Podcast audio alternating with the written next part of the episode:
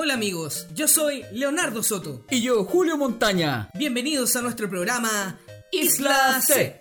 Refrescando tu memoria bit a bit.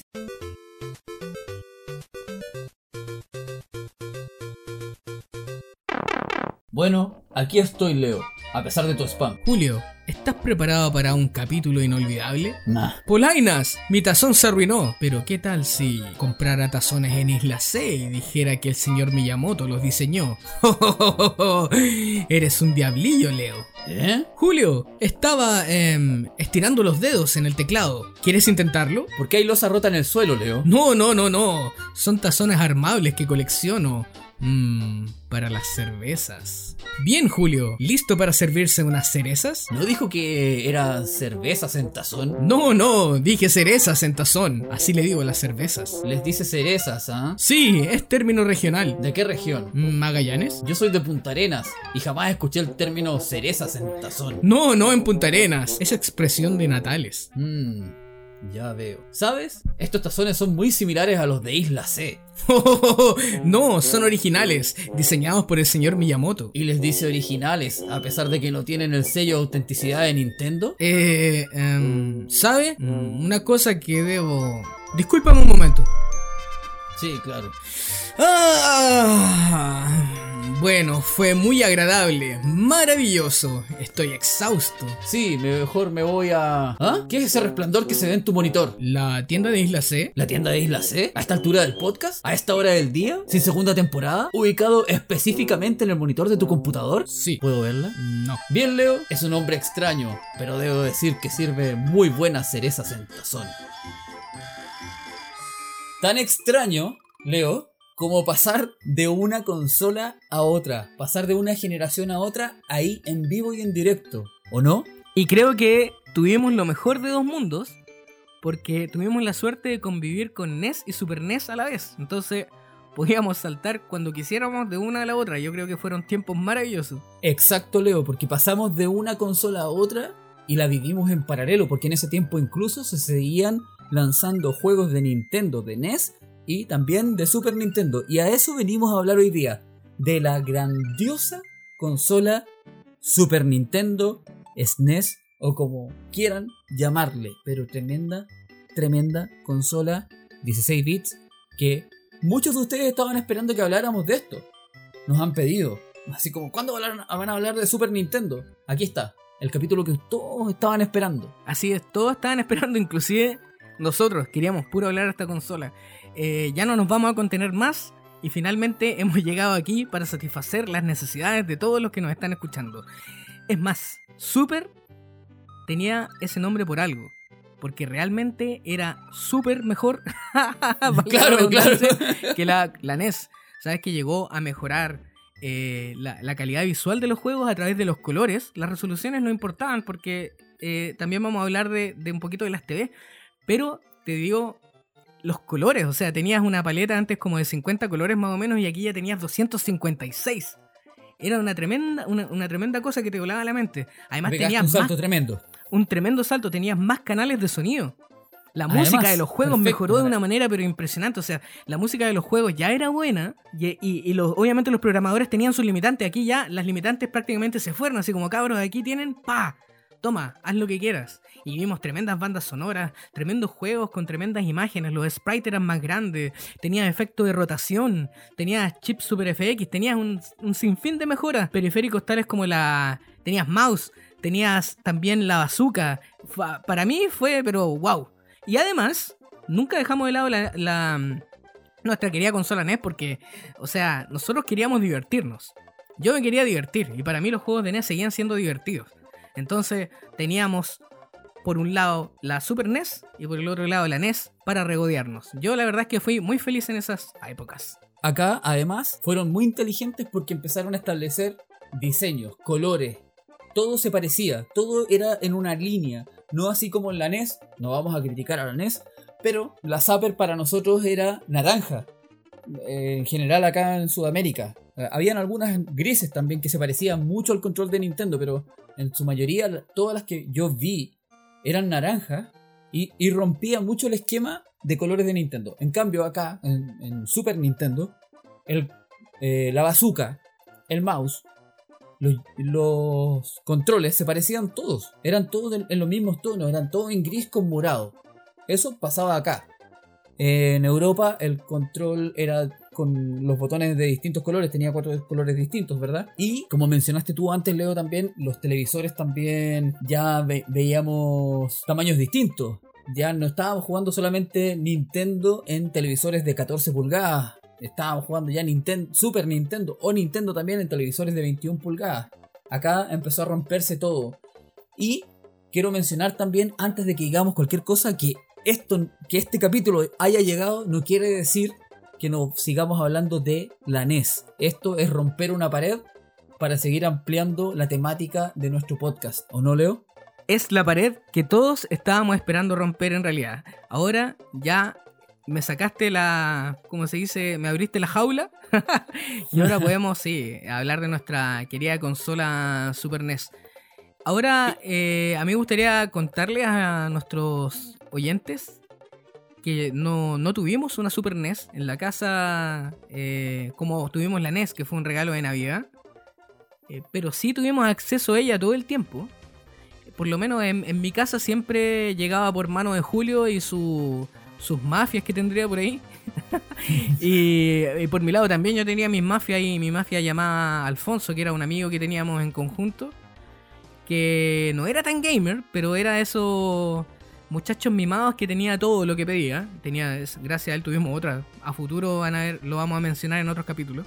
Pero claro, teníamos ahí. Si no estaba en mi casa, estaba en la casa de Julio. Y teníamos acceso a el maravilloso mundo del alquiler y del arriendo de juegos. Así que juegos no nos faltaron. Claro, y ahí también podemos mencionar así muy al paso que con Alfonso conocimos tecnologías que incluso hoy no son como ni siquiera recordadas, como eran los Laserdisc, ¿te acordáis? Exacto, eh, sí, teníamos acceso a muchas cosas que eh, de capricho adquirían. Era, eran personas como nosotros hoy día, hoy día recién, que tenemos esa capacidad de que, ah, quiero ir a comprarme la consola Xbox de última generación, o me quiero comprar una 3DS, o dos 3DS, o PlayStation Vita, o lo que sea. Claro, ahora muchos tienen esa capacidad de darse el gusto y en ese tiempo, la verdad es que no, porque el enfoque era otro. Pero de la mano de Alfonso, sí, tuvimos mucho de esta tecnología de última generación, gracias a su querido padre, que esperemos que esté bien, sanito. eh, que claro, a él le gustaba eh, la tecnología. De- ahora yo lo Claro. veo así, era una persona Claro. de esas que le gustaba mucho la tecnología. Además, bueno, si estamos mencionando ese tipo de cosas, también tuvimos acceso a muchas cosas por tu papá, que también le gustaba, era de esos también, Mira, le gustaba la tecnología. vamos a dejar esto en suspenso porque gracias a mi papá, gracias al papá de Alfonso, tuvimos acceso a consolas y a otro tipo de, de entretenimiento digital, pero que hoy día no van a tener cabida acá porque sería entrometernos en algo que vamos a, a ir a tocar a futuro. Y nosotros, y nosotros tenemos una regla en este podcast. No spoilers. Entonces, Leo, Super Nintendo, te invito a que pasemos a dar un paseo. Como ya dijimos, las consolas no, no la tuvimos nosotros propias, pero sí estaban siempre presentes. Siempre. La consola que me prestaban a mí a veces terminaba en tu casa. La consola que nos prestaba Al- Alfonso que quedaba en tu casa y después se iba a la mía. Y eh, tuvimos acceso a arrendar tantas cosas. De hecho, para mí es como súper natural ir a arrendar un juego de Super Nintendo con el Leo a Blockbuster, como mencionamos en el capítulo anterior. Me pregunto yo por qué habremos hecho un capítulo completo de eso. Bueno. algo muy natural, algo muy, muy natural. Demasiado natural. Una experiencia muy divertida, además, el solo hecho de ir, como mencionamos antes. Eh, entonces, Julio, Te eh, invito. ya estoy viendo para dónde quieres ir, ¿ah? Te invito, te invito a que mencionemos, mira, no nos vamos aquí a guardar cosas, que vamos a dejar el, el- el último juego, el más bacán al final y vamos a hacer un orden de prioridades, no. Vamos a empezar con cosas cabronas ahora ya, porque lo disfrutamos. A Porque ver, a ver, Porque a ver. fue así. Yo recuerdo, Leo, que eh, año 95 puede haber sido, ¿Te escucho? hora de 11, jugando en mi casa, en un televisor Toshiba, Toshiba. de 21 pulgadas, recién comprado, Tortugas Ninja en el tiempo, el Tortugas Ninja 4. ¿Qué puedo decir yo de Tortugas Ninja? No, no me gusta para nada. No, no, yo no soy fanático de las tortugas. Te carga, no, te no, carga. Me carga, claro, claro. Tortugas Ninja, ¿sabes qué? Para mí, de hecho, está, hay uno pronto a salir ahora. Lo menciono porque me, me- me interesa tanto el mundo de las tortugas y de los juegos. El juego, el juego de estilo clásico. De hecho, ahora se viene uno en 2D, estilo clásico, pronto, en los próximos meses. Eh, no, pero Tortugas Ninja, o sea, es, es- esa franquicia que nació gracias a, los cómics, a las películas, a, lo- a las caricaturas, a los toons que dan en la tele, era, era 'em. Ese era un juego, pero uno de los mejores beat 'em ups que pasó por nosotros. Eh, además era co-op. Eh, era mejor que el juego del arcade, era mejor que el Tortugas Ninja que salió en arcade. Eh, y la verdad es que nos hizo pasar un muy buen rato. A mí me gustaba mucho que tú tuvieras la opción de cambiar los colores y ponerlos como en el cómic de las tortugas. Porque no, no era. Te da esa opción de o jugar con las tortugas verdes todas iguales y solo cambiar el color de su bandana. O te da la opción de que cada tortuga tuviera su color. Uy, yo, pero a mí me encantaba que cada tortuga tuviera su verde específico. Tantos buenos momentos que pasé con las famosas Kaunga. Excelente. Bueno, Coop era eso, eso era lo que nos divertía. Tal como mencionamos en el capítulo anterior, jugar de Tortugas Ninja era tremendo. Este juego yo recuerdo que lo disfrutamos mucho, mucho. Eh, creo que este juego llegamos a... No, no, no sé si lo terminamos, no, no recuerdo exactamente, te mentiría ah, cuando lo terminamos, no, no lo recuerdo. Pero sí recuerdo que llegamos al menos a instancias finales. Sí, mira, eh, eso es que, mira, este, este efecto se daba por.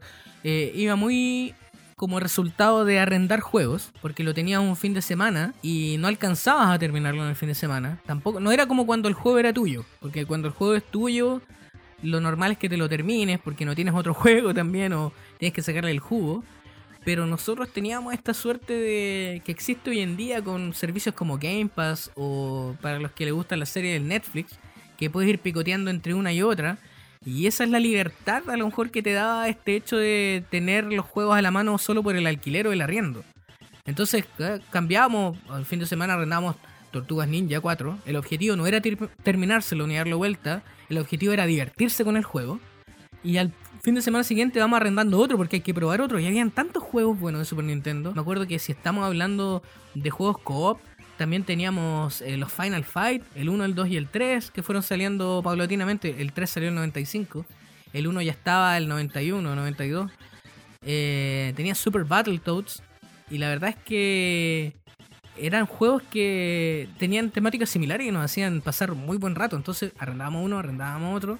Íbamos pasando un buen rato que era el objetivo. No era, para mí, el objetivo ya no era terminarse el juego, sino que era vamos probando cosas nuevas eh, y vamos divirtiéndonos. Ese era el objetivo principal. Claro, y en esa época quizás disfrutabas a veces mucho más poder jugarlo tú solo, sabiendo que el juego tenía un modo de, de dos players eh, en coop y que no se apreciaba tanto. O sea, como decir hoy día, oh wow, puedo ir a jugar, puedo jugar físicamente en el mismo lugar. por ejemplo, así como si juegas un juego de PC. Hoy día te sientas tú solo a jugar frente a tu pantalla y ya, y te, y te juntas con más gente a jugarlo en línea. Pero la forma de jugar en línea en esa. O, jugar con alguien más en esa época era con dos controles. Y, y básicamente esa experiencia a veces uno no la mm, no, no, no le tomábamos el peso quizás en ese momento. O quizás queríamos poner más, juntarte en grupo, como, como poder hacer casi como un cibercafé, que, son cosas que pasaron después. ¿Te acuerdas que íbamos a jugar Super Nintendo a cibercafé? Sí, estaba la, la opción de jugar Super Nintendo en Cybercafé y tenían. Mira, ahí, aquí no estamos mencionando juegos por, por orden, de la verdad, pero por, por nuestros recuerdos. Y tú me dices Cybercafé en un videojuego y me acuerdo que era muy común eh, tener Donkey Kong Country, el 1, en un Cybercafé y también tener Killer Instinct en el café también. Claro. En, esas, en esos locales donde te arrendaban la consola por 15 minutos, por 30 minutos. Y era. Igual te pasabas un buen rato. Era como comprar una ficha, era como ir a un arcade prácticamente, jugar un ratito ahí. Eh, para mí fue algo muy común, no era algo que yo saliera a buscar, pero si pasábamos por ahí, los papás andaban haciendo algo. Eh, papá, déjame jugar 15 minutos acá y, te pasaban a buscar más tarde. Claro, y, y como en ese tiempo, así como mencionaba que los televisores habían ya avanzado, habían pasado de 14 a 21 pulgadas, y disculpen que me salga un poquito de la temática de los juegos que estamos hablando, pero cuando ibas a un cibercafé, ¿te acordáis, Leo, que agarraban el control remoto y te ponían el timer Para, e- ese era el indicador de que, de que tu juego iba a terminar. Te ponían el timer 15, media hora, 45 minutos, 60 minutos. Y con eso el negocio de ellos era ese. Me acuerdo perfectamente, sin ninguna tecnología más que ponerte el timer. Y me acuerdo El que las. TV estaban tapadas. No tenían los botones tú para manipular, No, lo tenían exacto. todo tapado. Tú veías el los monitor ahí, nomás, claro. sí, tú sí, tú sí. veías el- la, la pura, claro, la pura sí, me acuerdo. Claro. Claro, en un cibercafé después tenían algún mini programa que te decía que el computador 1, el 10 estaban por caducar. Claro, no, en ese entonces era. Ya, Ahí está, estás hablando de algo demasiado Sí, moderno. llegaba, llegaba él. No, no, por eso te digo que no es así, claro, no, no Claro, era así claro. para nada, era muy, era rústico, era yo aprieto el botón del timer y listo, así como ya 15 minutos, 20 Claro. minutos, 30 minutos, sí.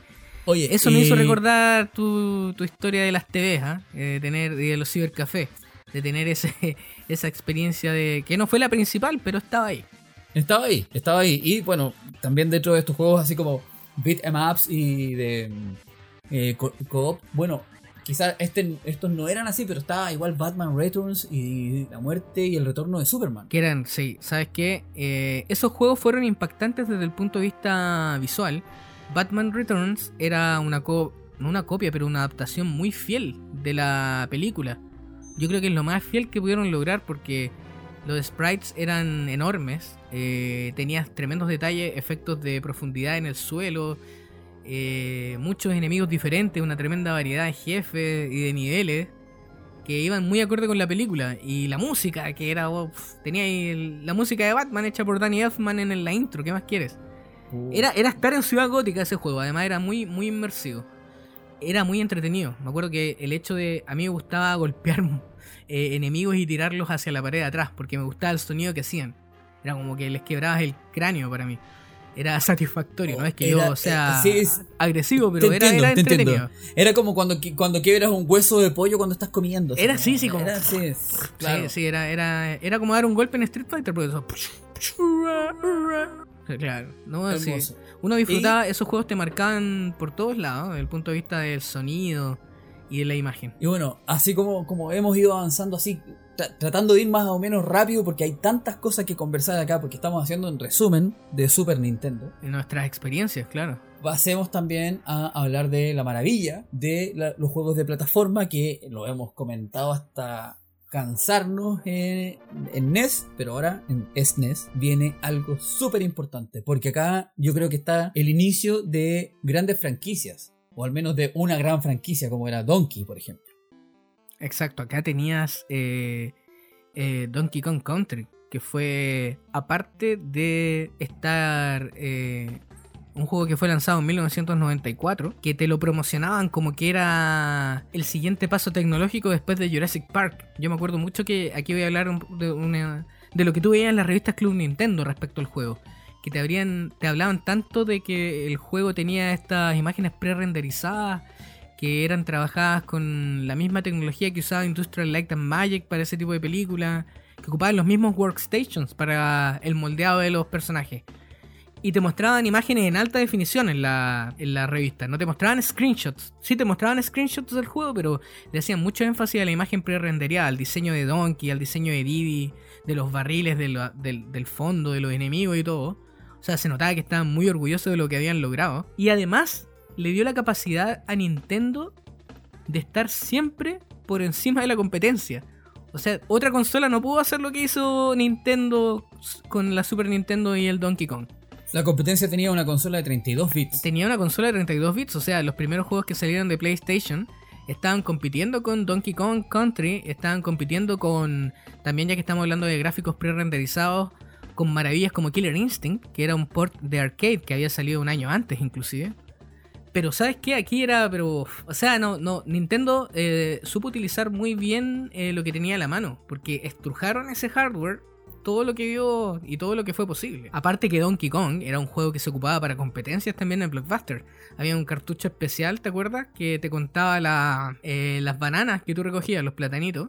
Exacto. Y tú podías ir a competir. te- de hecho, te anotabas. Te anotabas en torneos donde había premios por el que sacaba más en 15, me- no sé si eran 10 o 15 minutos, que tenías que avanzar todo lo que tú pudieras y al final te salía un contador de, de platanitos. Una hermosa experiencia esa la de las competencias en Blockbuster. Podías Oh, jugar una variedad de juegos de esta época en especial, de entre Exacto. el 93 y el 95 más o menos. Pero la experiencia de Donkey Kong fue tremenda. Porque no solamente te, te mostró gráficos nuevos, sino que había una capacidad de ahí jugar al mismo tiempo con dos jugadores en pantalla, donde te podías hacer, podías turnarte para jugar, presionando el, el botón correspondiente, no me acuerdo cuál era, el A o el Select, algo así. Select. Claro, claro, sí, Select. Sí.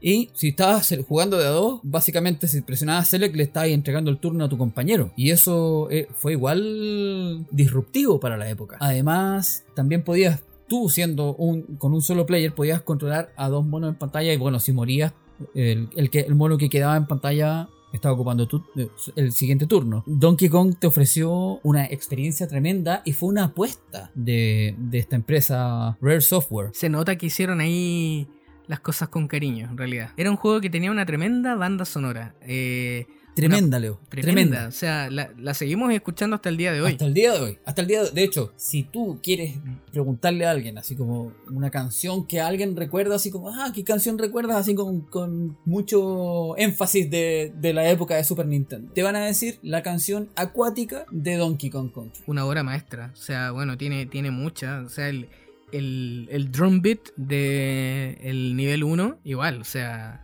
jungla por todos lados. O sea, supieron hacer muy bien las cosas.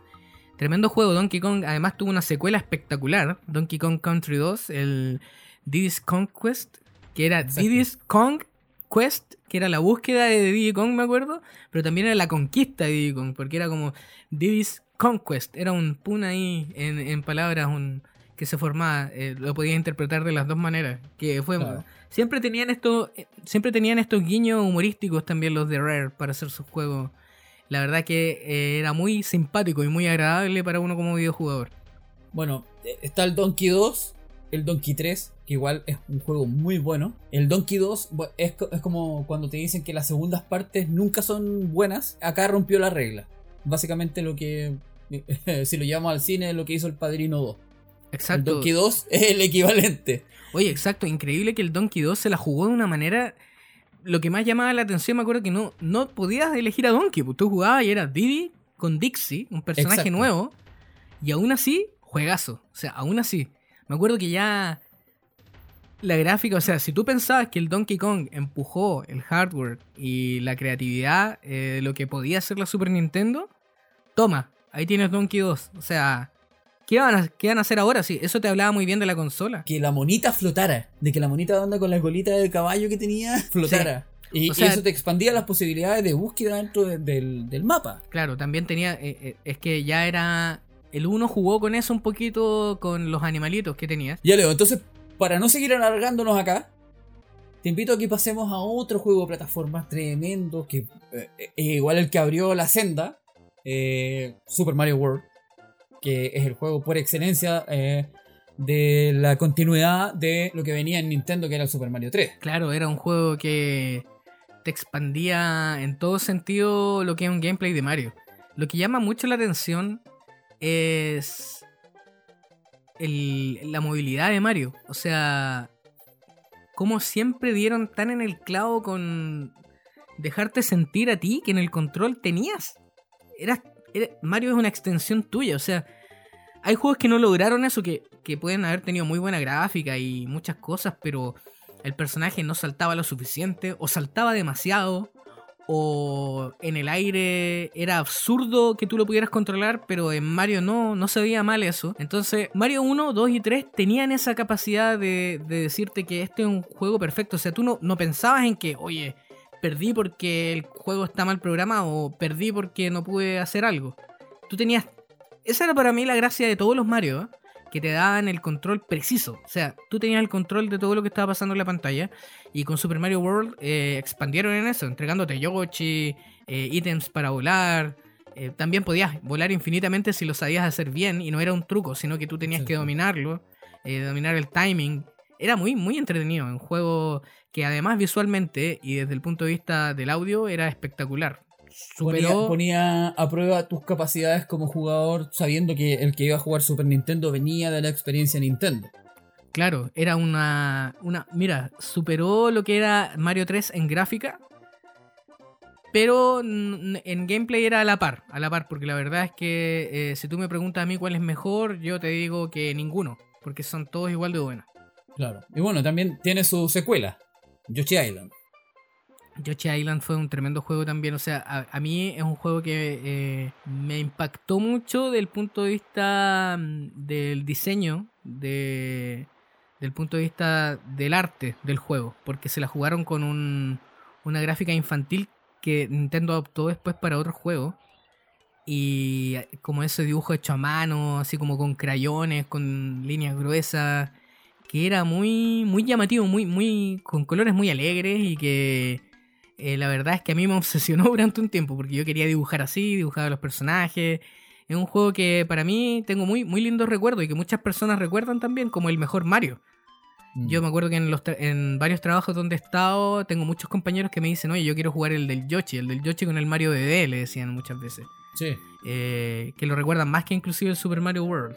Es que muchos muchos igual adquirieron la consola, eh, eh, esta Super Nintendo, con- no me acuerdo cómo se llamaba el modelo, el que, el que vino después de- del cuadrado que, que- que tuvimos nosotros prestado siempre. Junior me parece que se llama Super Eh, Nintendo Super Junior, Nintendo Junior, sí, ¿verdad? sí, sí. Y, y ese Super Nintendo Junior venía con este juego. Claro, había un pack que venía con Donkey, había un pack que venía con este juego. Claro, entonces mucha gente adquirió y se familiarizó mucho más con este juego que, como eh, a contrario de nosotros que conocimos a gente que, que los que nos prestaban la consola, que cuando lo compraban, lo compraban con, con el, el kit que venía con Super Mario World. Para, para nosotros eso era como el paso natural de si te comprabas un Nintendo venía o con Super Mario Bros. o Super Mario 3. Y si te comprabas el Super Nintendo, obviamente venía con Super Mario World. El, el primer Mario de Super Nintendo. Pero más avanzado en el tiempo, salió esta consola que venía con Yoshi Island. Y mucho más avanzado en el tiempo. Mucho, Mucho más del en el Nintendo 98. 64. Esa, Sí, esa, consola es del exacto, 98. exacto. Nosotros en ese tiempo ya estábamos en otra cosa que era maravilloso también, pero que no. pero Claro, que no, pero eh, es que eso te habla de lo, de lo durable en el tiempo. El durable en el tiempo, o sea, gracias al catálogo, al catálogo que te entregaba Claro. la consola, porque a pesar de que, mira, y eso gracias a, a lo que mencionamos, sin alargarse tanto a, a que las TVs no habían avanzado tanto, o sea, los juegos eran hermosos, o sea, de hecho esos juegos tú los puedes emular, los puedes jugar en, un, en una TV de última generación, pero nunca se van a ver tan bonitos como en una CRT, en un Eh, televisor de tiempos. Con un CRT de 21 pulgadas, perfecto. Exacto. Ahora sí te puedes conseguir una de 29 mejor. Y así como eh, jugábamos los Super Mario, también nos metimos en un mundo que también lo teníamos en, en NES, acá un poco más acotado, pero no menos divertido. Los juegos Disney. Los Sí. infames juegos Disney de Super Nintendo. Claro, sí, hay cosas muy buenas y malas. Ahí tenemos, mm, yo creo que todos van a recordar como buenos juegos al de Rey León, que tenía una dificultad brutal para niños. Era, muy, era, juego. era brutal. Ese juego, alguien parece que tenía rabia con los niños. Era muy lindo, muy lindo y también estaba bien programado, sí. Pero había habían varios errores que no, no te dejaban avanzar de manera fácil. No era intuitivo el juego, la verdad. De hecho, por lo, que- por lo que más lo critican. Eh, todos se van a acordar del nivel de la de los monitos, esto que te lanzaban y sobre todo después cuando corrías arriba de esta avestruz que cuándo había que saltar ahí, qué es lo que había que esquivar, todavía no sé. El nivel Hakuna Matata. Exacto, ya hasta lo he jugado en cámara lenta y no todavía no sé qué es lo que hay que esquivar ahí. Es suerte nomás. Algo te dice salta dos veces. Bueno, un, un- la verdad es que tuve muchos gratos momentos con ese juego por la película, pero también lo odié. Eh, Fue Sí. una relación amor-odio. Y tenías, bueno, el juego de Aladdin. También Aladdin, era muy sí. bueno. eh, uno de los grandes juegos recordados por todos. Eh, tenías otros que a nadie le importaron. Yo los jugué y la verdad es que eran mediocres, como el Bella y la Bestia, eh, Pinocho, el libro de la selva. O sea, había juego de todo, parece. Pero la verdad es que Sí. no destacaban, eran juegos de plataformas, todos sí, pero genéricos, no había nada. Era, era como para sacarle plata a la, a la- a la película. era para sacarles plata justamente porque Ah. no, no eran tan, digamos, ocupemos una, una, una palabra media cliché para esto, no eran tan épicos como los juegos Disney de Nintendo. de Exacto, NES, exacto, sí, sí, sí. Claro, es que ahí tú acabas de mencionar algo que ya hemos mencionado muchas veces, porque detrás de, por ejemplo, de Aladdin tenías a Capcom todavía. O sea, pedazo de juego porque todavía tenías a Capcom. Capcom no tenía la licencia exclusiva de juegos Disney, porque me parece que el Rey León es de, es de Disney, me parece. Pero el, eh, juegos que todavía conservaba, eh, se nota que Capcom todavía tenía licencia para hacer juegos como los de Mickey, porque había muchos juegos de Mickey Mouse que eran por Capcom también, el 1, el 2 y el 3, me parece que eran muy populares en Japón, acá no salieron todos, pero bueno, juegos Claro. Disney, todos, no, Claro. todos jugamos algún juego de Disney por, por las películas y por lo que significaba Disney en esos años. Exacto. Pero sabes que yo, yo tenía otros juegos que, que si estamos hablando de franquicias así grandes, que eran impactantes, en los juegos de Star Wars. La verdad es que ahí tienes eh, las tres películas, eh, episodio 4, 5 y 6 en juego. Y a mí me encantaba, la verdad, el, El eh. Return, eh, sí, Return of the Jedi. Me acuerdo que fue mi Mm. favorito de los tres. Todos eran muy Sí. buenos, gráficamente excelentes juegos Mm. eran hechos por LucasArts eh, directamente. Y el 3 tenía, bueno, todos tenían harto gameplay, porque me parece que el, si mal no recuerdo, eran muy difíciles también.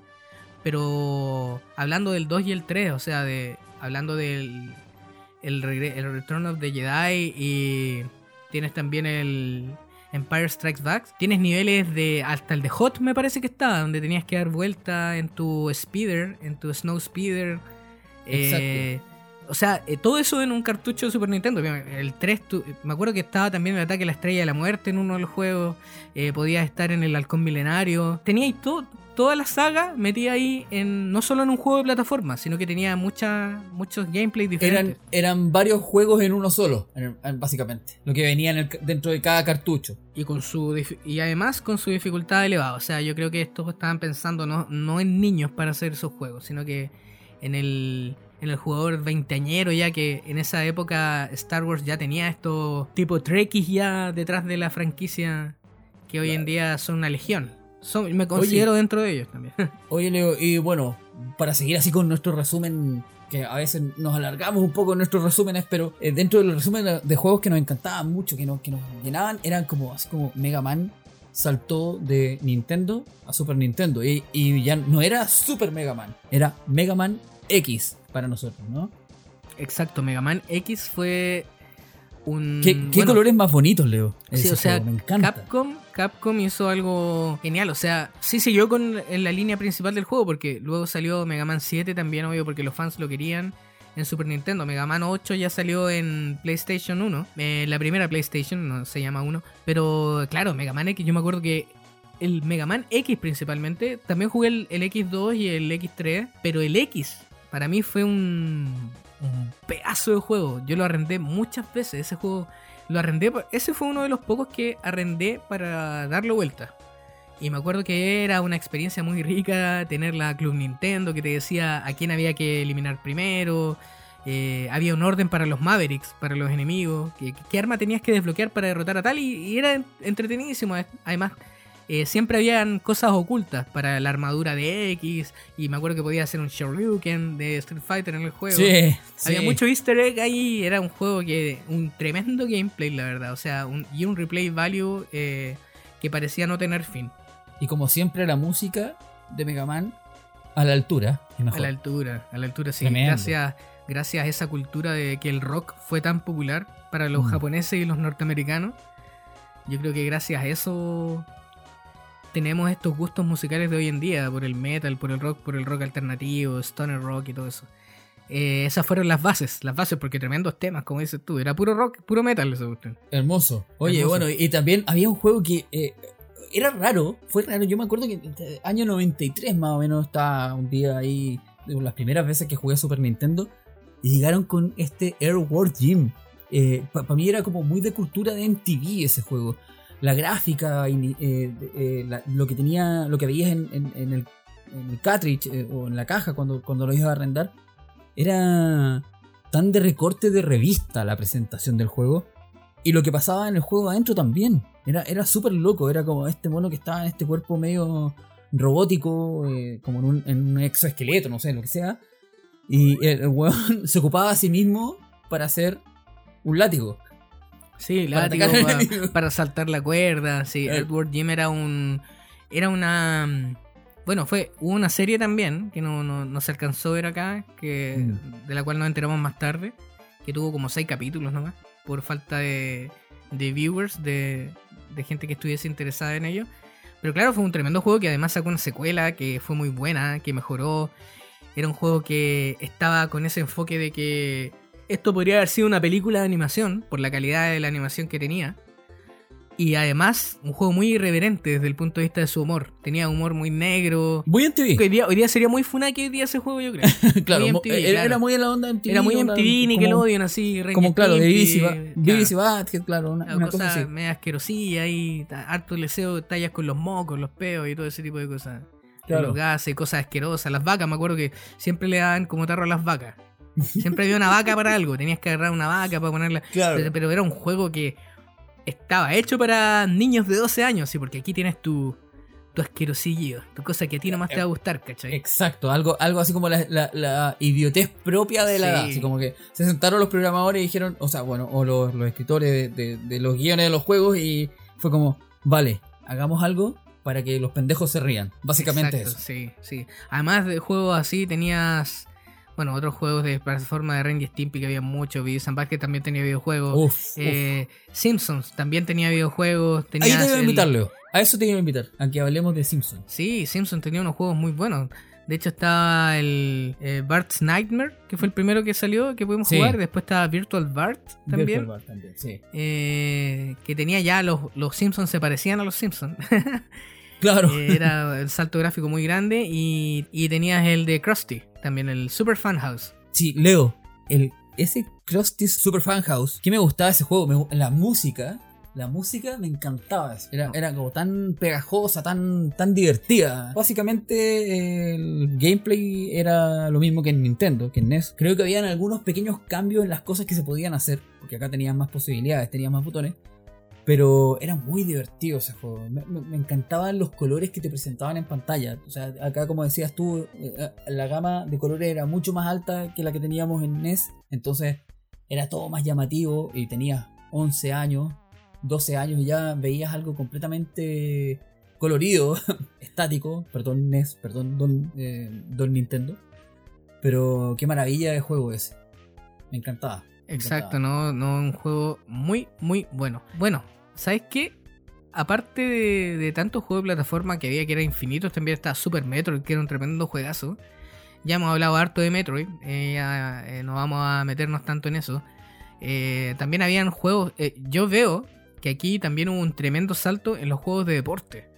Porque me gustaba mucho cuando jugábamos World Cup, como mencioné, pero la, la inteligencia artificial no era tan buena. Eh, O sea, tenía te- te- juegos muy básicos de deporte en, en NES porque necesi- para tener un juego divertido de deporte tú necesitas una buena inteligencia artificial. O sea, Competencia, competencia. Claro, competencia, que no, Claro. si no encontrar la maña y listo. Y bueno, si todos los juegos tenían su maña, pero acá ya te daban grandes posibilidades de juego, como los más básicos, que eran muy buenos también, los primeros que salieron, como Super Tennis y Super Soccer, que eran de Uf, Nintendo, Tremendo, que nos dieron tremendo juego. horas y horas de diversión, tremendos juegos, pero aquí hubo dos puntos de inflexión, diría yo, en el mundo de los juegos de deportes, porque los juegos de deporte hoy son enormes, pero yo creo que aquí se dieron los puntapiés iniciales para los juegos de fútbol y para los juegos de básquet. Aquí fue cuando empezó el boom y empezó y se disparó. Porque de básquetbol, que era un deporte, teníamos a Michael Jordan en los 90, teníamos a Space Jam, teníamos o sea, el básquet, a pesar de que en, en nuestro país no era el deporte más popular, para los medios sí lo era. Pero en ese tiempo, sí, en ese tiempo el básquetbol con Michael Jordan y bueno, antes Magic Johnson era tan popular que lo daban en la televisión abierta acá en Chile. Para llevar así como, para llevarlos a contexto, solo para llevarlo a contexto. Y en ese tiempo veíamos, Es algo que no pasa hoy. Claro, veíamos en la televisión abierta, en un principio veíamos algunos partidos de, de Los Ángeles Lakers. Y luego veíamos partidos de los Chicago Bulls y los veíamos en televisión abierta, porque era tan grande lo que se movía ahí. Era, eh, porque hay un negocio de fondo, obviamente. Así como también el boxeo. El boxeo, eh, de hecho, en Chile. Disculpa que me salga un pedacito, solamente un pedacito de esto, pero el boxeo en ese tiempo igual se movía mucho acá en Chile. Y teníamos también juegos como Punch Out, que lo- los mencionamos y es parte de nuestro catálogo. de- o sea, está en nuestro catálogo y tiene que estar sagradamente Punch Out. Claro, acá tiene Super Punch Out. Enorme, claro. Y acá tenemos Super Punch Out.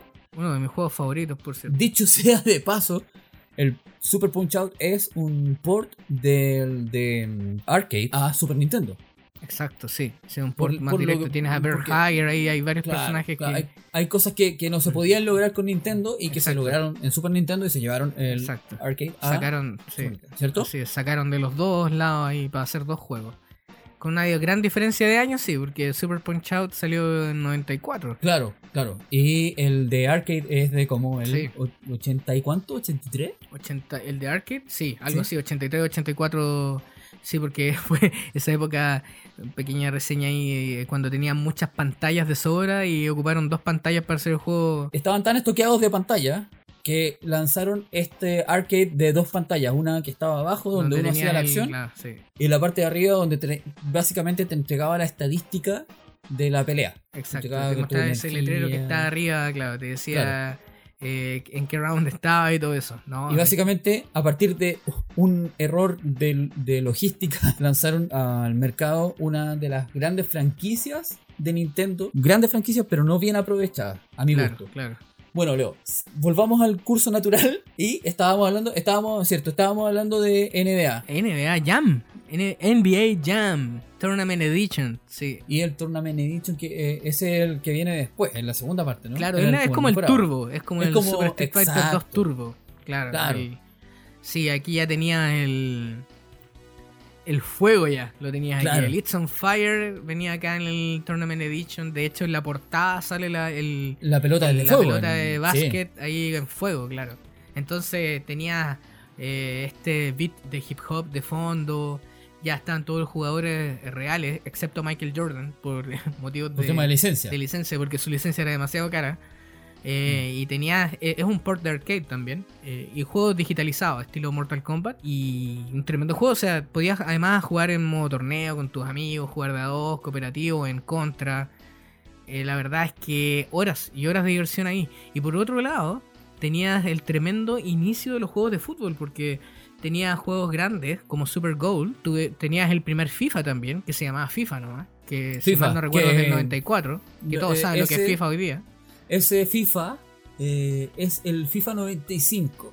FIFA Eh, 95. con- así como coloquialmente conocido como el FIFA 95, fue el primer FIFA que eh, es uno de los pocos FIFAs que salió tanto para PC como para Super Nintendo y se parecen bastante. Sí, se parecen bastante. Pero vino en realmente la, el, el cambio en los juegos de fútbol ahí, la superioridad de parte de Konami con International Super Star Soccer Deluxe, que en Japón fue el famoso Winning Eleven, que luego se transformó aquí en Pro Evolution Soccer. Entonces, en esos años, a, a mediados de los 90, empezaron a salir estas grandes franquicias de deporte, la verdad que todos recordamos con mucho cariño. Claro, bueno, eh, el Deluxe era igual, tal cual como dijimos antes con el Tournament Edition del NBA Jam, eh, este, el Deluxe era eh, como la versión turbo del International Superstar Soccer. Exacto, sí, tremendo juego, tremendo juego. Tremendo juego. También tenías, bueno, eh, tiene algo que ver con el deporte, pero también teníamos muchos juegos de carrera que eran muy, muy, muy divertidos. Juegos que trataban de ser iguales que la carrera, la verdad, porque habían juegos de Fórmula 1, habían juegos de rally, juegos de, me acuerdo de estas camionetas bajas, pero la verdad es que yo me entretenía más con los juegos que eran alejados de la realidad. Como Super Mario Kart, por ejemplo.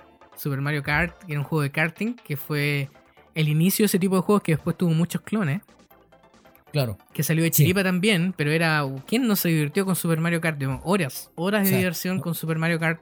Estamos en la versión 8 del Super Mario Kart. Exacto, la versión 8 eh, Deluxe, que es para Switch, que hasta el momento de hecho es el juego más vendido, superó a Zelda Breath of the Wild, juego más vendido para la consola. Y es un port de un juego de Wii U, bueno, otra historia esa. Pero claro, o sea, Super Mario generó una tremenda franquicia. Es más, fue tanto la popularidad, la popularidad de Super Mario Kart que dio el inicio a que Mario salga en otro en otros deportes. pues, Mario Tennis, después Mario Golf. Eh, ¿Qué es Mario? Mario Party, Mario de todo. Pero todo se inició con sacar a Mario del juego de plataformas a través de Mario Kart, que Claro. no deja de ser menos importante. Claro, porque antes Mario, así como, como mencionamos, que, que sale así como de, de su juego principal, que son las plataformas. La única forma en que veías a Mario así como quizás por fuera era que lo usaban en, como personaje secundario, como fue en Punch Out, que era el, el referee. Claro, sí, Nintendo todavía no tenía esta visión de que su mascota era tan buena para hacer un Super Smash Bros. Pero eh, por ahí por ahí partió la cosilla. Además tenías otros juegos, como vengo mencionando yo, juegos que no eran realistas, pero que eran muy divertidos, como el F-Zero, F0, que era igual un juego de speeders eh, de alta velocidad, que ocupaba mucho este efecto de rotación. Igual que Super Mario Kart, era como un motor gráfico bastante similar. Y habían otros juegos que yo recuerdo. Esa sensación, eh, disculpa, esa sensación de 3D que tenía en pantalla. Sí, era, era, rotar, era rotar, pero te daba la sensación de que estabas como en, algo así que, eh, eh, que tenía perspectiva, ¿cierto? Algo que un salto también. Y esto, claro, y era como mucho más moderno con estos speeders que igual ibas como a, la competencia como pelea sobre la pista de carrera eh, un juego igual con unos colores bastante interesantes. Eh, una portada muy bonita también. Me, encantaba. las letras del. cómo estaba escrito el F-Zero. Me encantaba. Hasta el día de hoy me gusta. Y también teníamos. Los motos ratones de Marte. Juegazo. Juegazo que aprovechó la popularidad de la serie. Pero de mano de Konami. Konami, mira, qué, qué coincidencia. Que Konami siempre en esos años eh, lanzó juegos que eran de franquicias de TV, pero con una tremenda calidad. No era solo sacarle luca a la popularidad de la serie, sino que siempre se preocupaban con mucho detalle de hacer juegos entretenidos. Me acuerdo que Motorratones de Marte era un juego de carreras isométrico, eh, donde también podía ir luchando, lanzando cosas, como así decirlo, iba recogiendo ítems y, la verdad es que no solo ganando la carrera, sino que además derrotando a tus enemigos en medio de la carrera entretenidísimo. A mí me. de hecho, si lo pudiera jugar ahora mismo, lo juego. todos estos juegos que estamos mencionando fueron los juegos que realmente nos entregaban experiencia a nosotros. Muy divertido, muy divertido. Claro, o sea, acá tampoco vamos a, contar la experiencia porque son tantos juegos los que eh, empezamos así como a recordar, así como de Super Nintendo, esto, esto, esto, y es como, oye, pero para un poco porque son tantos juegos que nos gustaban que en, acá en carreras, por ejemplo, aún nos queda el Top Gear 3000 un tremendo juego también que nuevamente se alejaba de la realidad, un juego que a simple vista se veía como cualquier juego de carreras, pero tú pasabas el primer nivel y te ibas a otro planeta, a la siguiente carrera. Claro. claro, y tu auto lo podías equipar con tecnología inexistente. Muy entretenidísimo, entretenidísimo. Y... Juego de ciencia ficción aplicado a las carreras. tremendo, tremendo. Exacto, Julio. Esas voladas que se pegan en esa época. Sí, es que era una manera de hacer un juego diferente. ¿eh? Hagamos un juego diferente, bueno, hagamos un juego de carrera ya, pero ¿qué, qué puede tener de diferente?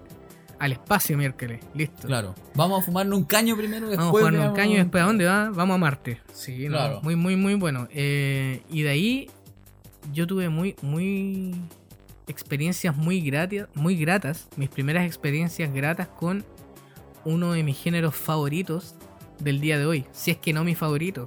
Claro, no, sí, mira, si yo pienso así como eh, ya, si voy a hablar de juegos de algún tipo con el Leo, bueno, van a ser obviamente de, plataformas porque son tan comunes que nos gustan a todos. Pero el que se me viene así muy a la mente es porque me traumaste con ese tipo de juegos. es con el género que viene ahora. Que es como excelencia don Leonardo hablar de juegos de RPG.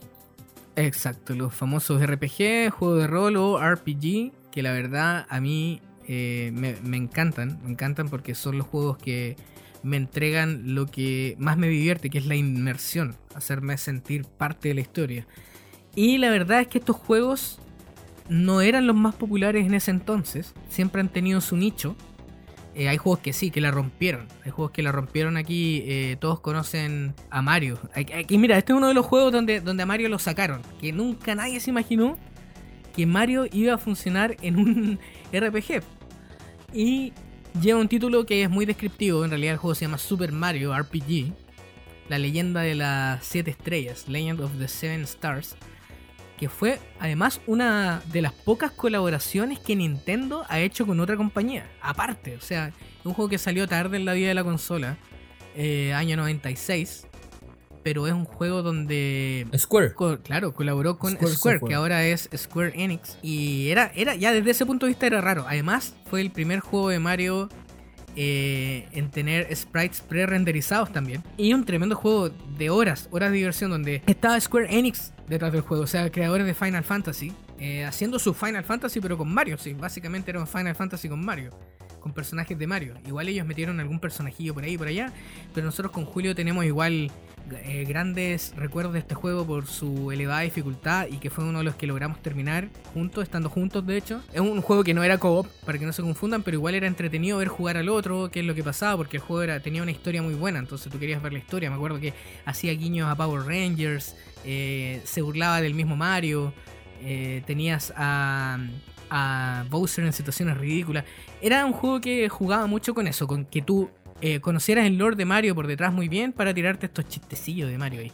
Bueno, y también eh, yo creo que... Déjame aquí- contar una anécdota. Adelante, Julio. Que fue un día igual, creo que fue año 96, 97 por ahí. Un día que por algún motivo terminé yendo a tu casa a la hora de almuerzo, que era algo súper improbable en un día hábil.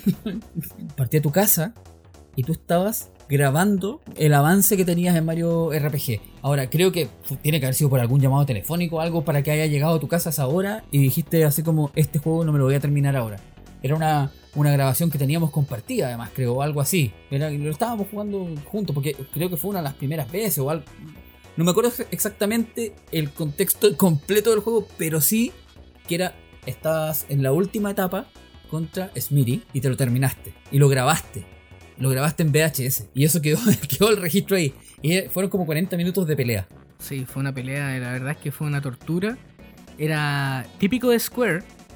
Del, el, el enemigo final siempre tenía como 5 formas, 10 formas diferentes. O sea, le gana a Smithy, se transforma en otra cosa. Le gana, se transforma en otra cosa. Y, Claro. y el juego no te deja salir de eso. O sea, está ahí, tienes que.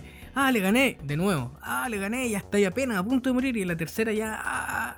Eso era un tremendo logro. Un tremendo logro de endurance. De, de, de aguante. Era una Claro. batalla de aguante esa cuestión. eh, y de ser muy inteligente con tu estrategia de recuperar eh, recuperarte con la magia y después con los ítems si no ibas muy bien preparado. Y la verdad es que claro, o sea, no podíamos creerlo. Cuando me terminé el juego era como, "Uf, me lo terminé, así era uno de Claro. los momentos más felices de nuestra existencia y, Y, y además grabado ahí quedó... Después lo veíamos. Claro, veíamos la veíamos, repetición en VHS. Claro, veíamos la repetición, si era como ver un partido de fútbol.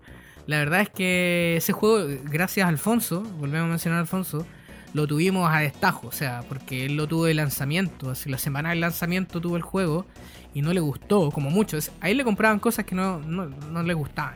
Entonces al final terminaba en manos de nosotros. Nosotros aprovechamos, como van a ver después en el futuro, muchas cosas tecnológicas Claro. gracias a él. Claro, y tuvimos ahí eh, el juego a la mano cuando quisimos, por eso tuvimos la oportunidad de terminarlo, porque yo creo que arrendándolo nunca, porque ese juego tiene que haber durado unas 30 o 40 horas de gameplay, la verdad. Es muy, muy... Sí, son como esos juegos- 48 horas. Claro, viste, el juego súper largo. Entonces eso, ah, imagínate arrendarlo, imposible. Bueno, y también así como estaba esto, eh, hubo juegos que conocimos posteriormente por, por la emulación. Porque básicamente no lo vimos nunca para arrendar en Blockbuster o qué. Claro, muy de Eh, nicho estos juegos. Claro, como el Chrono Trigger, por ejemplo. Exacto, Chrono Trigger es uno de, uno de mis juegos favoritos de hasta el día de hoy. Lo he jugado muchas veces, pero claro, partí en emulación, después en emulación nuevamente de, de Play, no sé. Ese, mira, un día vamos, yo creo, a hacer un capítulo especial de este tipo de juegos, porque da mucho Claro. que hablar. Mucho. También Final Fantasy 3, que es conocido en realidad el verdadero Final Fantasy 6 en la línea de la historia, que aquí como no salieron el resto de los juegos, no salió el 3 y el 4 en, en América, ni el 5, entonces a este le pusieron Final Fantasy 3, que fue el primero que salió en Super Nintendo, que repito nuevamente fue el 6 en realidad. O sea, había- y por eso un tremendo salto entre el Final Fantasy 1 y 2 de NES al Final Fantasy 3, o sea, tenía brutal el salto. Illusion of Gaia, muchos juegos de Square y de Enix que estaban aquí en esta eh, RPG que nosotros después pudimos jugar gracias a la emulación. Para cerrar el ciclo acá RPG, que como lo mencionamos en nuestras conversas, en nuestras vastas conversas en el tiempo, nos hicieron creer que este juego era RPG, pero no es más que una aventura gráfica, pero que tiene una tremenda importancia, una tremenda importancia en nuestras vidas gamers, hay que decirlo. Porque no solamente nos llevó a, a disfrutar lo que estábamos viendo, sino que también estábamos disfrutando la experiencia. Como dijiste tú, nos metíamos dentro de la- del personaje, creíamos que estábamos ahí. Aparte que la música, la banda sonora de este juego, tiene que ser una de las mejores en toda la historia. ¿Y a quién me refiero? Si quieres mencionarlo y, y- y presentarlo tú, por favor. Por supuesto. Vamos ¿A quién presen- otro? Vamos a presentar una de las grandes obras de el señor Miyamoto-san, La leyenda de Zelda, The Legend of Zelda. O sea, aquí tienes un juego que a nosotros nos vendieron como un juego de rol, que en realidad es un juego de acción-aventura. Pero claro, las revistas Club Nintendo te presentaban eh, el Zelda como un juego de rol.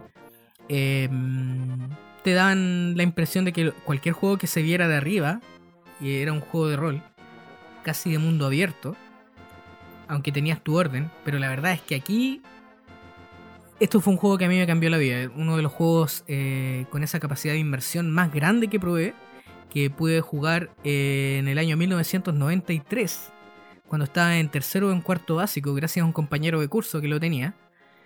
Y no me gustaban a mí ese tipo de juegos hasta ese momento. Los encontraba fome. De hecho, jugué el, el Zelda 1 en NES y no me gustó cuando era más, más joven. Jugué también el Zelda 2 que menos me gustó porque no era como el Zelda 1. Mira, lo único bueno de esos juegos son los cartuchos. Sí, dejando de lado eso, es claro, los cartuchos dorados maravillosos. O sea, esos juegos ahora son buenos, yo los aprecio, pero no eran juegos para niños. Zelda no era un juego para niños. Claro. Eh, era más complicado que eso. Además que estaba todo en inglés, necesitabas leer y a esa altura de la vida solo sabíamos español, con suerte. y claro, después eh, el inglés no fue problema después. Pero eh, ese juego fue eh, mágico para mí, la verdad. De principio a fin, un juego que me di vuelta, que pude disfrutar gracias a mi amigo eh, Ricardo Obando, en el primer colegio en el que estuve, en básica. Y diría yo que, como dice Julio, apoyo una de las grandes bandas sonoras, un apartado gráfico sin ser técnicamente avanzado, eh, muy bien cuidado desde el punto de vista del diseño. Tenía su diseño muy. to- todo encajaba muy bien en ese mundillo de- del elfo Link, eh, que en realidad era Iliano, de Hyrule, eh, de Hyrule.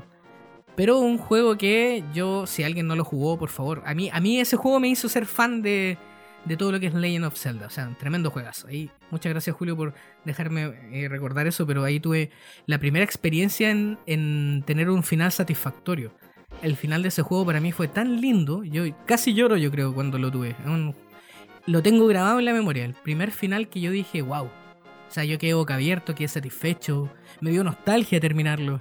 Eh, yo quería que el juego no se acabara, que nunca terminara. Claro. Eh, Es como eso- cuando te como cuando te terminas de leer un libro que te gusta mucho. Exacto, eso me hizo sentir el juego, me hizo sentir wow. O sea, Ese sentimiento de pérdida. aplauso, casi aplauso. Exacto, Claro. ese sentimiento de pérdida de algo de algo muy maravilloso que tuviste en Claro. tu vida. Y Que todavía algo- lo recuerdo así. algo, algo que puedes volver a empezar a leer o algo que puedes empezar a jugar. Exacto, Pero exacto. Mira, que está ahí. claro, en contraste y muy corto, eh, hoy en día eh, he jugado tres veces eh, Breath of the Wild porque lo jugué en Wii U, me lo terminé.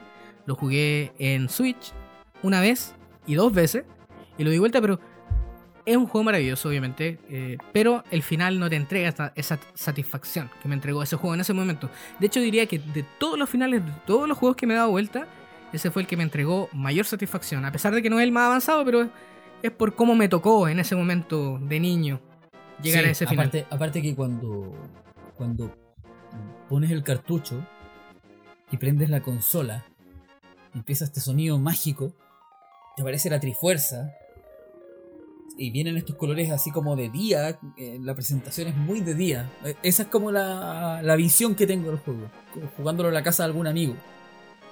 Eh, es como, wow, ya de entrada eh, se ve que viene algo bueno, algo, algo entretenido.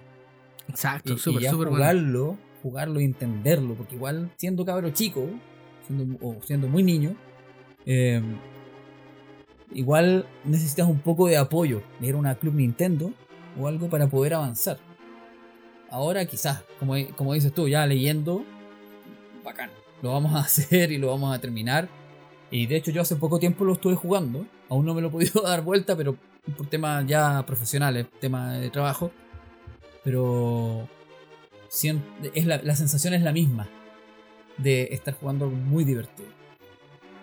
Y bueno, Leo, ya para ir cerrando este ciclo de categorías y juegos y cosas fantásticas, vamos a ir a una parte donde, eh, si bien hablamos antes eh, de, como avances tecnológicos, que fue lo que logró Donkey con, con, con hacer estos pre-render en pantalla, eh, antes hubo algo que fue igual súper innovador porque incluyeron un chip dentro de los cartuchos que era el chip SFX.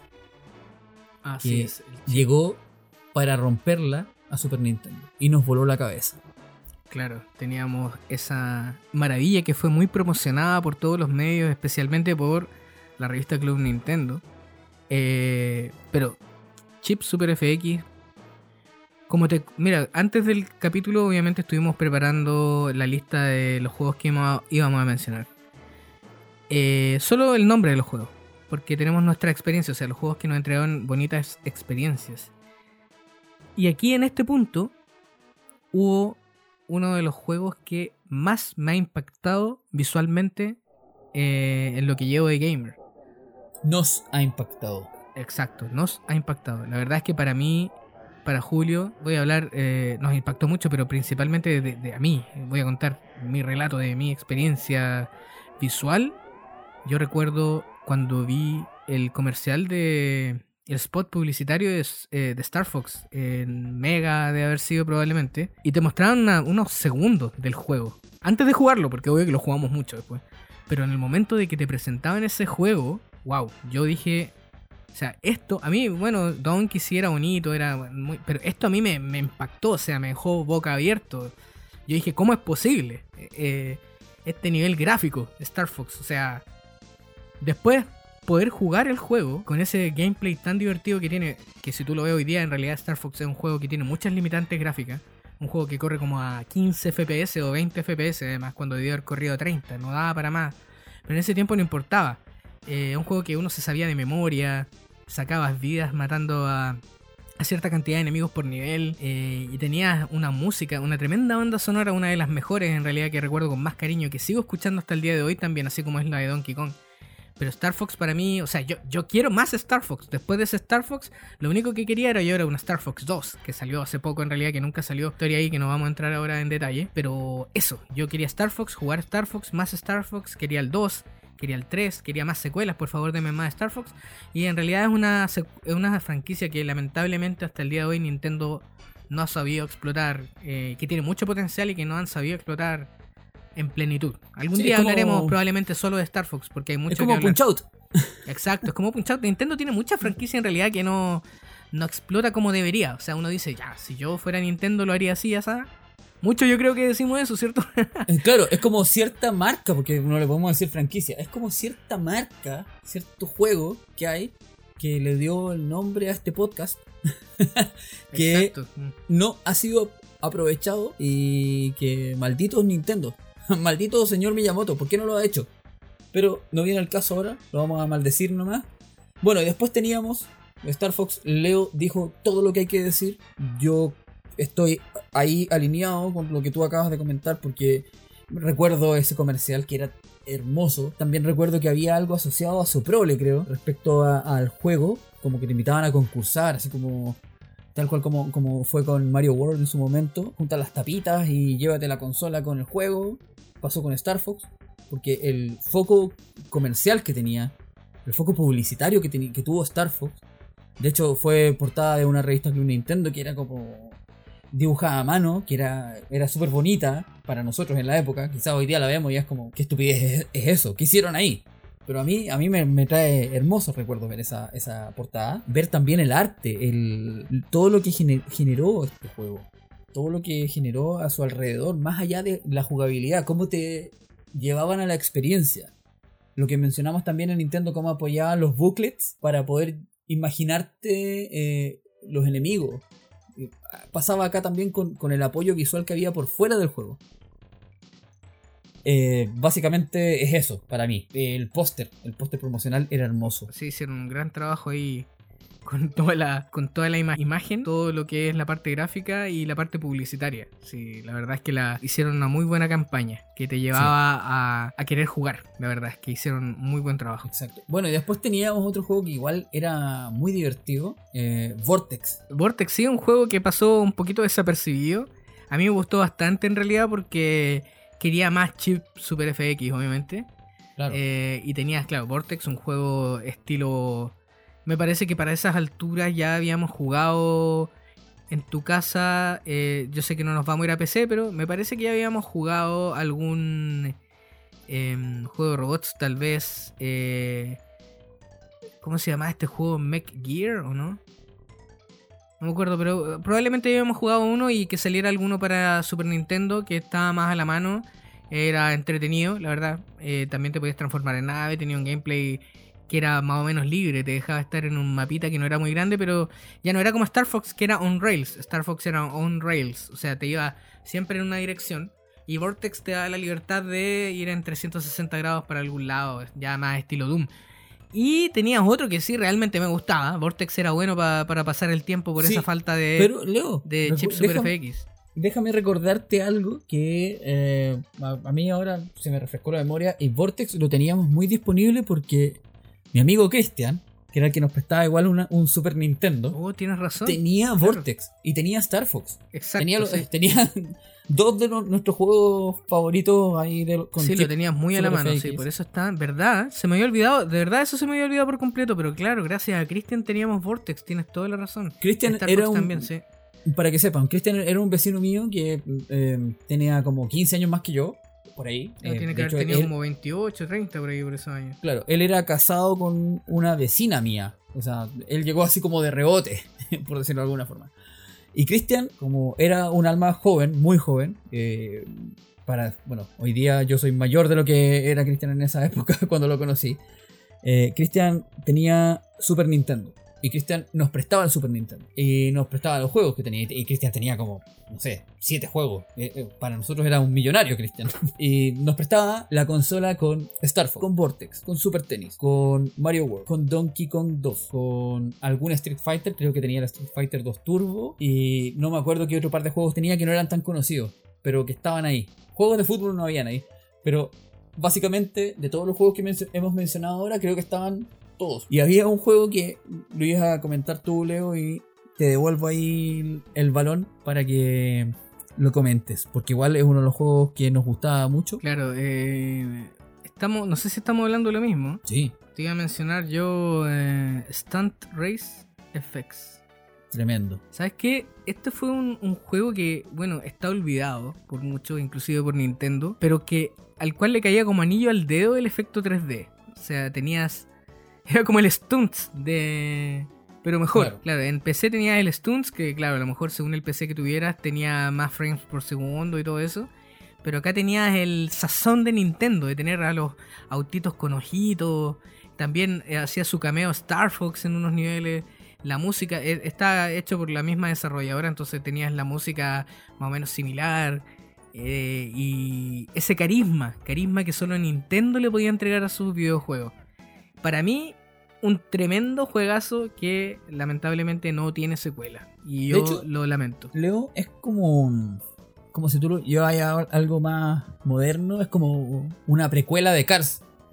por sí, decirlo de alguna sí, forma, era ¿no? como exacto, toda la razón. Mm, Una ¿cierto? precuela de Cars, sí. Tenía. Lo bueno, los autos no hablaban, no tenía historia el juego, Claro, pero tenía de una manera una personalidad tremenda. O sea, exacto. tú veías que tu auto enojoncito ahí, ¿cachai? Había otro como más alegre. Me acuerdo que el enojoncito era el. como el, Fórmula 1, que era el más rápido, ¿no? Sí, y, y el otro era como el más bulky, el más, como el más gordito, que era el 4x4. Tenías ahí tu. Tu, tu personalidad que te la entregaban de forma tácita. En realidad, súper entretenido ese juego, me encanta, me encanta y lo he seguido jugando en emulación muchas veces. Creo que Nintendo ni siquiera lo ha lanzado en consolas virtuales, si mal no me. Mal, no Yo sé si me estoy. al menos yo no, lo he visto. No, no, tampoco. no. Tampoco lo, no lo he visto, por ejemplo, en, muy olvidado en- el juego. En, en el listado de, de- de Switch.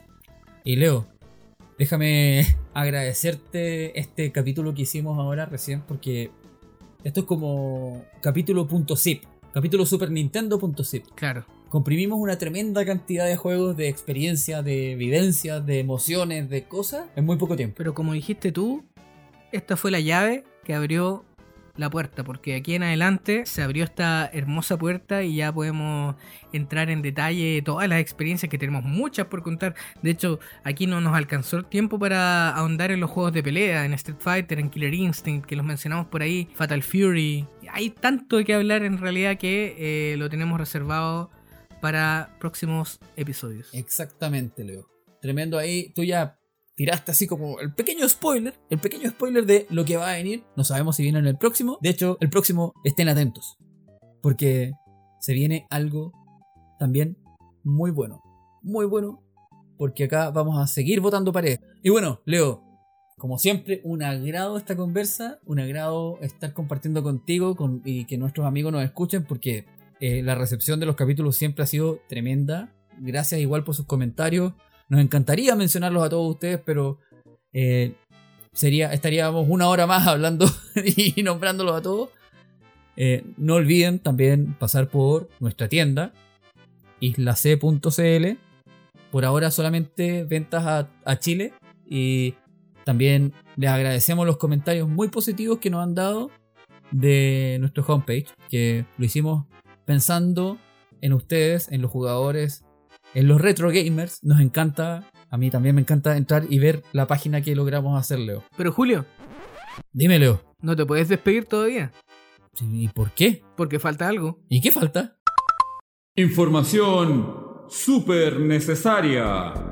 Super Nintendo Entertainment System, conocida por todos simplemente como Super Nintendo o Super NES, fue lanzada al mercado como Super Famicom en Japón en noviembre de 1990, con un diseño bastante más curvo que el conocido por nosotros al año siguiente. En un comienzo los cartuchos tenían un sistema de bloqueo, el cual evitaba que el juego fuera retirado sin apagar primero la consola, protegiendo de esta manera el juego y los datos almacenados. Más tarde Nintendo se vio obligada a cambiar este diseño, ya que a pesar de que al encender la Super NES de forma mecánica el cartucho quedaba asegurado, muchos usuarios norteamericanos rompieron su consola forzando el juego sin apagarla, lo cual generó costos extras para el servicio de Nintendo de América. La solución fue simple, cambiar el diseño del cartucho de manera que este pudiera ser retirado fácilmente a pesar de estar encendida la consola. Así cualquier daño causado al juego ya era de total responsabilidad de su dueño. Con esta experiencia Nintendo tiene claro el por qué no se debe subestimar a sus usuarios. ¡Ahueonao! Información súper necesaria. Sabes que no puedo creer que te hayas olvidado de nuestra sección. La verdad es que me estás decepcionando. No, si no nos podemos olvidar de nuestra información súper necesaria. A todo el mundo le gusta esa... Exacto. Pero sabes que hay, no sé, hay algo que a mí no me pareció. Mira, yo a mí no me gusta criticar nuestro propio podcast. No es crítica, ojo. Pero yo escuché a, a- a otra persona hablando ahí. No, yo quién? creo que no. Olvídalo, olvídalo, estoy loco. Despidámonos, yo creo que ya es tiempo de, de cerrar este episodio. Ah, dejar los invitados ahora para que escuchen. No hay nada como pasear por sus memorias bit a bit. Hola, soy Leonardo Soto y tal vez me recuerden de capítulos tales como Isla 6 Jumpman e Isla 6 y el ataque de las revistas Club Nintendo. Señor Leonardo... Hola, Bobby. Julio. ¿Sabías que ahora Isla C vende productos? ¿Cómo qué clase de producto, señor Leonardo? Productos tales como mugs conmemorativos y poleras con diseño de videojuegos retro. Y de seguro tendrá permiso el señor Miyamoto para esto, señor Leonardo. Por ahora visita nuestra web www.islac.cl donde encontrarás nuestro catálogo a tu disposición. ¿Y cómo puedo pagar, señor Leonardo? Es muy fácil, Billy. Julio. Por supuesto, como en todo comercio, puedes usar todas tus tarjetas con nuestro método de pago en línea, Billy. Julio. Por supuesto, Billy. Y no olviden visitar www.islac.cl. Y los dejo con lo que todos queríamos ver. ¡Escenas de desnudos!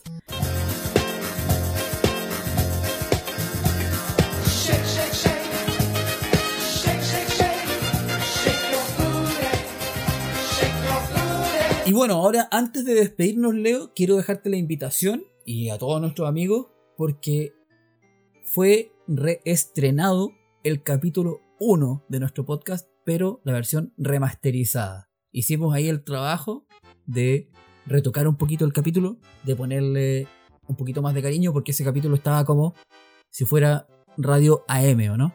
Exacto, bueno, eh, fue nuestro primer episodio. La verdad es que fue un piloto que no pensábamos poner al aire, pero nos jugamos. Y la verdad es que eso eh, fue el puntapié inicial para que sigamos grabando estos capítulos. Y le faltaba el retoque técnico que hemos aprendido ahora. eh, es un- este es un proceso de aprendizaje que estamos haciendo también con eh, la grabación de episodios, donde tratamos de mejorar cada vez más y la verdad es que nos dimos cuenta que ya era hora de aplicar este nuevo conocimiento a la parte técnica del primer episodio para que ustedes puedan disfrutarlo como corresponde.